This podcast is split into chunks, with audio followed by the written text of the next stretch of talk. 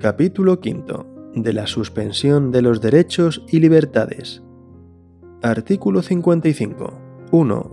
Los derechos reconocidos en los artículos 17, 18, apartados 2 y 3, artículos 19, 20, apartados 1, A y D y 5, artículos 21, 28, apartado 2 y artículo 37, apartado 2, podrán ser suspendidos cuando se acuerde la declaración del estado de excepción o de sitio en los términos previstos en la Constitución. Se exceptúa de lo establecido anteriormente el apartado 3 del artículo 17 para el supuesto de declaración de estado de excepción.